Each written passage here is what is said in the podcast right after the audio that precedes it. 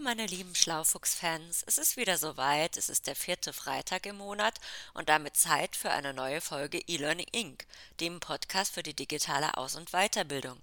Ich bin Vanessa Klein, seit 2014 bei der IMC im Bereich Marketing and Communications und Host dieser Show. Heute habe ich ein ganz aktuelles Thema dabei. In vier Tagen, also am 28. Mai, ist der Deutsche Diversity Day. An diesem Tag machen Unternehmen ihr Engagement zum Thema Diversity in internen und externen Aktionen deutlich. Auch die IMC. Die moderne Arbeitswelt ist schließlich digital, vernetzt, flexibel und nicht zuletzt vielfältig. Deswegen ist mein heutiger Gast Elke Zastrau, seit 2010 Head of HR bei der IMC. Mit ihr möchte ich über das Thema Diversity sprechen und welche Chancen eine vielfältige Belegschaft für Unternehmen bereithält. Ich wünsche euch ganz viel Spaß beim Interview.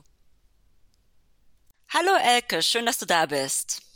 Hallo Vanessa, vielen Dank für die Einladung. Du bist ja nun seit neun Jahren bei der IMC Head of HR, hast zuvor einige Jahre in Paris gelebt und gearbeitet und bist von Haus aus Geisteswissenschaftlerin, also eigentlich Quereinsteigerin im Personalmanagement. Aber magst du dich einfach kurz selbst vorstellen? Genau, ich habe auch, wenn man so will, einen diversen Hintergrund. Ich bin äh, Quereinsteigerin im Personalmanagement, wie du schon sagst. Ich habe in Heidelberg Romanistik und Germanistik studiert, also eine Kultur- und eine Sprachwissenschaft und habe dann ähm, den Quereinstieg ins Personalmanagement geschafft äh, in Headquarter bei Alstom in Paris und habe da die Erfahrung gemacht, dass in Frankreich eher Generalisten gesucht werden und keine Spezialisten wie in Deutschland. Zum Beispiel machen da auch Ingenieure ähm, HR. Und ähm, ja, da bestand eine große Offenheit und ich habe gemerkt, dass man als Geisteswissenschaftlerin ähm, im Bereich Kommunikation oder interkulturelle Kompetenz oder auch was die Flexibilität betrifft, auch einen guten Beitrag leisten kann, auch in nicht klassischen Berufsbildern. Also ich habe immer mit Ingenieuren und ITler zu tun gehabt, auch mit Vertrieblern und konnte da einen gewissen Beitrag leisten. Ja, gerade Kulturwissenschaften bringt ihr ja auch heute was bei der IMC, wo sehr viele Nationalitäten zusammenarbeiten. Mhm. Aber da reden wir nachher auf jeden Fall auch noch mal drüber. Ja. Du bist ja jetzt eine weibliche Führungskraft bei einem IT-Unternehmen. Mhm. Würdest du sagen, dass du es da in der Vergangenheit schwerer hattest als deine männlichen Kollegen? Nein, das würde ich nicht sagen. Ich äh, bin der Meinung, dass bei IMC die weiblichen und männlichen Führungskräfte Kräfte die gleichen Chancen haben, weil eher die Persönlichkeit zählt und ähm, die Art und Weise, wie man eine Rolle ausfüllt, also letztlich der Erfolg. Mhm. Und bist du dennoch für eine Frauenquote? Ähm, gerade auch für Unternehmen, wo das vielleicht nicht so gegeben ist, dass es nur auf Leistung und Erfolge ankommt?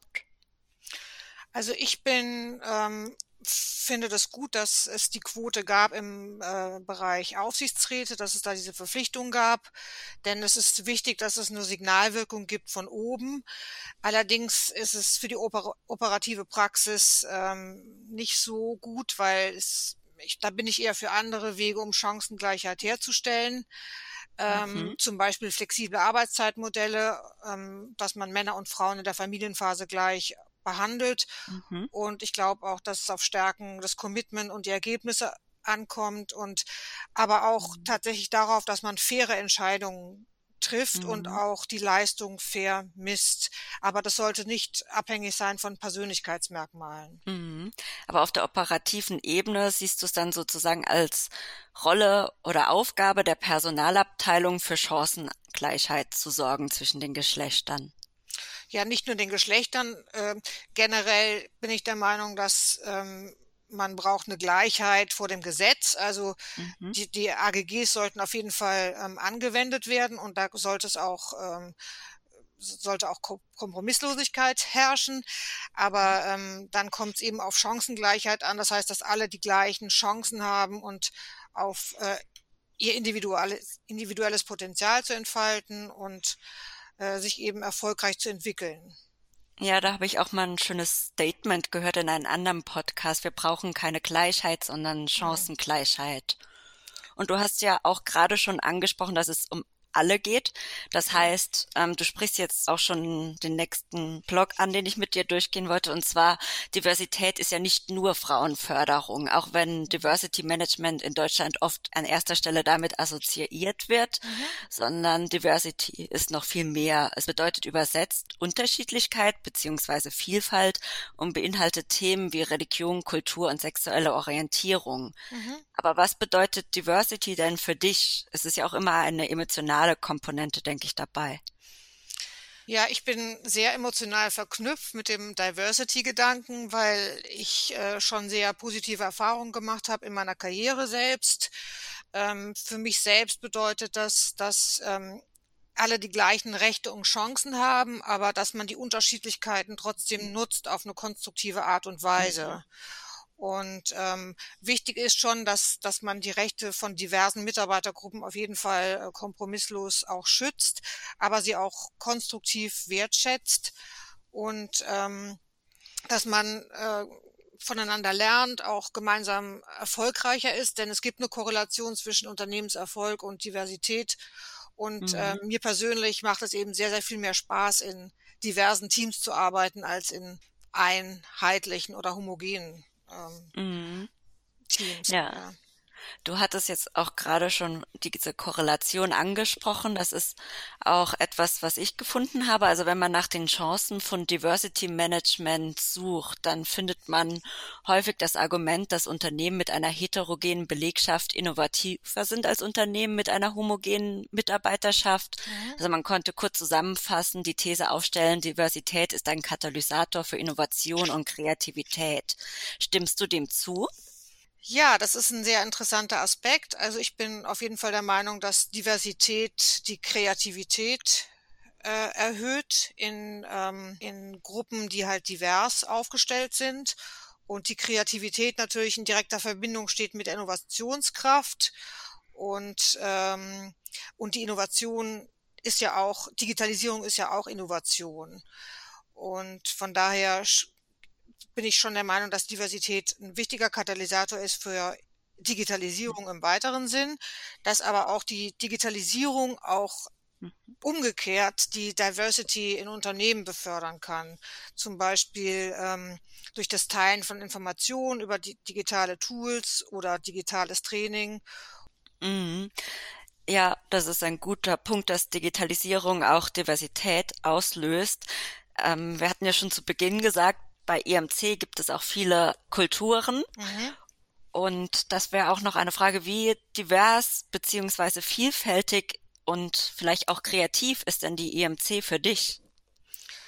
Also ich habe ja schon in vielen Unternehmen gearbeitet und die EMC sticht hervor ähm, in ihrem Grad der Diversität. Ähm, denn die Diversität ist in der DNA der IMC verwurzelt, würde ich sagen. Denn wir sind ja, wir beraten ja äh, im Hinblick auf innovative ähm, Lerntechnologien und es liegt in der Natur der Sache ähm, des Lernens per se, dass wir eben divers sein müssen. Also dass äh, wir müssen ja unseren Kunden möglichst gute äh, Lösungen bieten und die sind besser erreichbar durch diverse Teams, durch eine Vielfalt von Perspektiven und auch ähm, die Integration von neuartiger Ansätze. Deswegen ähm, ist die IMC in hohem Maße divers. Also wir haben 40 Kulturen, die bei uns arbeiten, einen sehr hohen Frauenanteil. Mhm. Und aber wir sind auch divers in anderer Hinsicht, nämlich ähm, im Hinblick auf die Themen, die wir anbieten, auch das Kundenspektrum und die interdisziplinären und, und multikulturell aufgestellten Teams. Und ich sowohl Bewerber als auch unsere Kunden ziehen unsere Diversität als Auswahlkriterium ähm, heran, um mit uns partnerschaftlich zu arbeiten, beziehungsweise äh, um als Mitarbeiter bei uns zu beginnen. Denn das schlägt sich direkt auf die Innovationskraft und die Quali Qualität unserer Produkte und Services nieder. Mhm. Also würdest du sagen, dass die vielen Kulturen, die bei EMC arbeiten, Auslöser dafür sind, dass Kreativität entsteht und damit neue Produktinnovationen und auch unterschiedliche Kundenbedürfnisse in unterschiedlichen Ländern getroffen werden können. So ist es, genau. Welche ja. weiteren Vorteile bietet Diversity Management Unternehmen denn noch? Ähm, es geht ja grundsätzlich darum, dass man ungenutzte Potenziale nutzt für das Unternehmen, beziehungsweise auch die Mitarbeiter besser integriert in ihrer Unterschiedlichkeit. Und ähm, das ist ein, das bindet die Mitarbeiter sozusagen und trägt eben zum erhöhten Erfolg bei der EMC, weil es gibt diese, da gibt es Untersuchungen, dass es eine Korrelation gibt, also keine äh, Bedingung, also Diversität ist keine Bedingung für ähm, für Unternehmenserfolg, aber es gibt eine eindeutig untersuchte Korrelation. Und ähm, das führt zu einer hohen Produktivität und einer Innovationskraft, wie du sagst. Aber rein praktisch mhm. gesprochen hat es eben viele Bereiche, äh, Vorteile im Bereich Recruiting, in der Mitarbeiterbindung.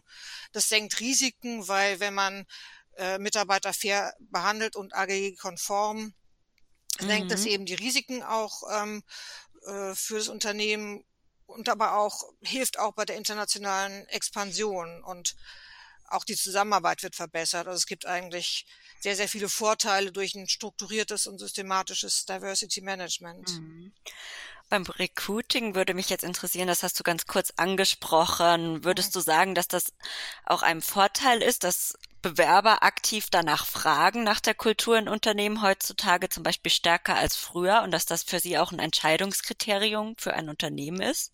Das ist es. Also wir werden explizit danach gefragt, wie die Kulturen sind und ob äh, welche Sprache gesprochen wird. Zum Beispiel bei EMC ähm, ist Deutsch als Muttersprache keine Bedingung mehr. Und äh, die Kultur macht oft den Unterschied. Und ähm, das ist das mhm. entscheidende Kriterium für Bewerber, aber wie ich es auch gesagt habe, auch eventuell für unsere Kunden, die auch ähm, lieber mit einem internationalen Partner arbeiten, der eben eine gewisse mhm. Vielfalt mitbringt oder eine, höheren, größeren Horizont. Ja. Jetzt hast du es auch schon angesprochen, dass zum Beispiel bei der EMC Deutsch keine Voraussetzung mehr ist. Mhm. Da würde mich jetzt die Kehrseite der Medaille interessieren. Hast du es mhm. mal erlebt, dass es beispielsweise aufgrund von Sprachbarrieren oder auch von kulturellen Unterschieden Verständigungsproblemen in Projekten oder im Alltag gab? Das gibt es auf jeden Fall. Ich persönlich habe es an anderen Stationen schon erlebt. Ich habe ja von Alstom erzählt, ähm, wo ich äh, an Verhandlungen teilgenommen habe, wo Ingenieure gesprochen haben oder eben Spezialisten und wo ich die einzige war, die einfach die drei Sprachen verstanden habe und ich ver verstanden habe oder einen Beitrag leisten mhm. konnte bei der Frage, wie man das gleiche Verständnis hat und nicht aneinander vorbeiredet. Also das ist meine persönliche Erfahrung. Ansonsten, ähm, ja, es gibt ein Risiko von Diversity oder eine Kehrseite. Das ist auf jeden. Fall eine höhere Komplexität. Ähm, man letztlich die Führungskräfte sind mehr gefordert, mhm. ähm, auch die Teammitglieder und deren Stärken halt zu identifizieren und auch die zu fördern. Es gibt höhere Anforderungen an die Kooperation, die Kommunikation und auch Toleranz und äh, Geduld und Flexibilität ist letztlich mhm. äh, in einem höheren Maße gefördert, gefordert. Aber letztlich, ähm, ich würde sagen, dass mit Diversity äh, der Gewinn höher ist mhm. als äh, das Risiko, weil es gibt ein hohes Risiko, wenn man nicht diverse sich aufstellt als Unternehmen. Ja, dass man eben diese ganzen Vorteile, die du vorher angesprochen hast, wie Innovation, Kreativität, dass man diese verpasst. Genau, so ist das. Jetzt sind wir auch schon mitten in der modernen Arbeitswelt. Du hast jetzt Skills bereits angesprochen, wie Kooperation und Kommunikation, die eben in diversen Teams mit hohem Innovationstempo immer wichtiger werden. Welche Skills sind denn noch besonders wichtig im täglichen Doing? Also was bedeutet Diversität für die Kompetenzentwicklung? Also es gibt Kompetenzen, die ähm, für Divers diverse Teams äh, sehr zentral sind. Das sind äh, Agilität, Anpassungsfähigkeit, Flexibilität, Lernfähigkeit, aber auch ähm, Kreativität und damit einhergehend eine höhere Pro Problemlösungsfähigkeit. Also das äh, ist ein sehr wichtiger Skill, aber auch ähm, was tue ich im Fall von Konflikten, die auch durch teilweise durch Diversität auch gefördert werden können oder auch interkulturelle mhm. Kompetenz. Das sind alles ähm, Skills, die eben immer mhm. wichtiger werden. Ja. Und jetzt ist es ja so, dass in Unternehmen unterschiedliche Persönlichkeiten zusammenkommen, mhm. Auch unterschiedliche Altersgenerationen zum Beispiel. Du hast jetzt Flexibilität und zum Beispiel Kreativität angesprochen. Sind das denn Skills, die jeder lernen kann oder ist das etwas, was einem von Natur aus eher gegeben sein sollte? Also ich bin der Meinung, dass die diese Skills, die ich gerade genannt habe, ähm, sind ja Soft Skills im weiteren Sinn, dass mhm. man die in gewissem Umfang lernen kann. Die wird natürlich sehr stark von der Persönlichkeit oder von der persönlichen Vorerfahrung äh, oder Vorprägung äh, mit ähm, beeinflusst, aber äh, man kann sie auf jeden Fall trainieren oder ausprobieren und und da ist es wichtig, dass die Unternehmen halt einen Rahmen bieten, damit man die ausprobieren kann Mhm. Und äh, idealerweise eben on the job und nicht irgendwie in einem, in einem Trainingsraum. Das ist zwar auch möglich, aber ähm, ich bin dafür, dass man diese Skills ähm, on the job trainiert in der praktischen Arbeit und da eben ähm, an sich arbeiten kann. Ja, du hast jetzt eben auch schon angesprochen, dass da die Führungskräfte stärker gefordert sind. Ähm, siehst du es als Aufgabe der Führungskräfte, diese Skills on the Job mit ihrem Team zu trainieren? Und wo ist die Rolle der Personalabteilungen dabei? Mhm. Also die, den Führungskräften kommt eine sehr zentrale Rolle äh, zu, denn die müssen sensibel sein und verstehen, was, wie unterschiedlich die Mitarbeiter sind, aber müssen auch in der Lage sein, praktisch das, dieses Potenzial zu heben und letztlich die Personalabteilung ähm, hat die Mission sozusagen, die Führungskräfte zu begleiten und auch sie zu stärken in ihrer Führungsrolle, auch im Hinblick auf ihre diverse Kompetenz. Mhm. Und ähm, Unternehmen oder beziehungsweise in Personalabteilung kommt ähm, in hohem Maße die Rolle zu, äh, die Loyalität und äh, die Ausbildungsgrad der Mitarbeiter zu fördern und auch äh, Programme zur Mitarbeiterbindung und Förderung äh, äh, zu etablieren und umzusetzen. Denn glückliche Mitarbeiter ähm, führen dazu, dass die also sie sind sehr motiviert, eben die Kunden auch glücklich zu machen. Und das ist wieder die, der direkte Weg zu unseren zu unserem mhm. Unternehmenserfolg. Mhm. Und im Hinblick auf Diversity ist, äh, sehe ich, betrachte ich HR als Driver zu sensibilisieren mhm. und äh, mit entsprechenden Maßnahmen auch Verhaltensänderungen zu erwirken. Ja, das ist ein guter Punkt. Und wie kann hier dann, um den Kreis jetzt nochmal zu schließen, die Digitalisierung unterstützen? Durch digitale Trainings kann das Bewusstsein ähm, verstärkt werden für Diversity zum Beispiel. Und ähm, die IMC hat zum Beispiel ähm, ein Training erstellt für eine sehr große äh, äh, strategische Unternehmensberatung, die weltweit aktiv ist und die auch sehr viel forscht, übrigens zum Thema Diversity. Von daher ist es ein Kompliment, dass die uns beauftragt haben, ähm, in dem Gebiet eben äh, ähm, ein Training für sie äh, zu konzipieren und umzusetzen. Ähm, und zwar geht es da um fair, faire Entscheidungen treffen, unabhängig mhm. von der Person. Das heißt, das ist eigentlich ein Training für Führungskräfte, wie sie unabhängig von der Person faire Entscheidungen treffen. Und das finde ich eben hochspannend. Andererseits ähm, gibt es auch natürlich Technologien, die die, die die Zusammenarbeit verbessern oder die Agilität fördern. Also es gibt sehr vielfältige Möglichkeiten, wie Digitalisierung unterstützen kann. Mhm. Ja, super. Das sind ja jetzt auch gerade auch faire Entscheidungen treffen. Das ist ja jetzt auch ein Soft Skill.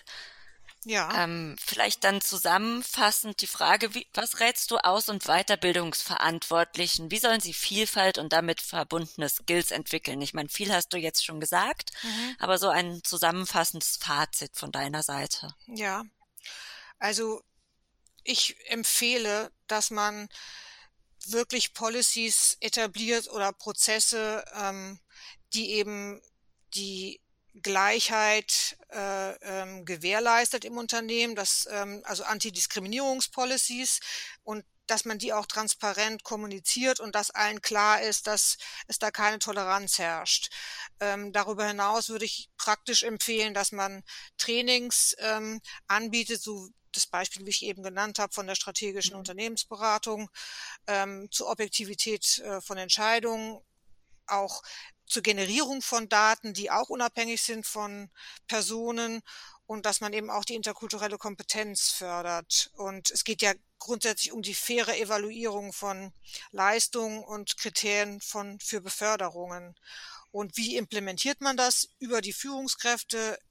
Es ist ganz wichtig, dass die committed sind und auch, auch sensibilisiert und geschult und dass man dann auf der Basis eben ähm, speziell auf Unternehmen abgestimmte Maßnahmen ergreift, die die bessere Einbindung diverser Mitarbeitergruppen eben äh, fördert. Da gibt es keine allgemeine Regel, sondern das muss eben erarbeitet werden im Unternehmen und dass man die Umsetzung wirklich trackt und misst und auch, dass es auch eine ähm, Priorität ist es äh, der, der Führung des Unternehmens und dass man auch Matrix einführt, die auch den Erfolg der Implementierung messen. Super, danke dir. Das sind auf jeden Fall viele spannende Maßnahmen, die auch sicherlich super relevant für andere Unternehmen sind. Dann mhm. hätte ich jetzt zum Abschluss des Podcasts noch zwei Fragen an dich, die nicht mehr direkt mit dem Thema Diversität zu tun haben. Mhm. Und zwar die erste Frage, kannst du unseren Hörern einen persönlichen Tipp geben, wie sie das Thema Weiterbildung richtig angehen sollten? Einen persönlichen Tipp. So.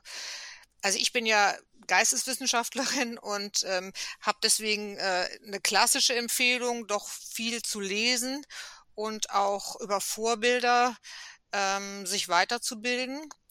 Mhm. Und äh, als digitales Format, was natürlich auch ähm, sein muss, kann ich persönlich empfehlen die TED Talks, die man im Internet findet, mhm. wo international renommierte Spezialisten zu allen Themengebieten sich auf eine sehr kurzweilige und, und ähm, spannende Art und Weise äußern. Und das sind Themen, die sind wahrscheinlich noch nicht äh, aufgeschrieben, aber die sind eben sehr spannend und ich betrachte dieses Format auch als Weiterbildung.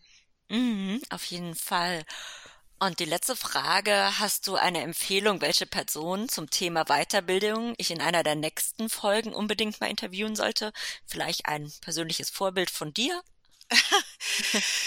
ja, also ich ähm, hatte vor kurzem die Freude, die Frau Bärbel Arendt kennenzulernen von der Festu, die äh, Kunden berät in Sachen Personal- und Organisationsentwicklung und äh, die kann sicher ein paar Anstöße mhm. geben für unseren Podcast und für unser Thema. Ja. Und wenn die keine Zeit hat, würde ich äh, mir Michelle Obama wünschen. ja, da ist jetzt die Frage, wer weniger Zeit hat, aber Wer weiß. Du kannst gerne persönlichen Kontakt mit beiden herstellen. Klingt auf jeden Fall sehr spannend. Ich versuche mein Bestes. Und jetzt bedanke ich mich erstmal für deine Zeit mhm. und es war wirklich ein schönes Interview.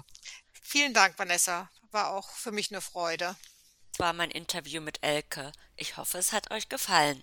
Feedback oder Anregungen könnt ihr mir sehr gerne über Social Media mit dem Hashtag Schlaufuchs mitgeben. Die nächste Folge erscheint am 28. Juni und wird die Themen Digitalisierung und Diversity noch weiterführen. Und zwar wird sich die Folge mit virtueller Teamarbeit befassen, also wie wir am besten in einer verstreuten Mannschaft arbeiten und lernen. Stay tuned! We empower people.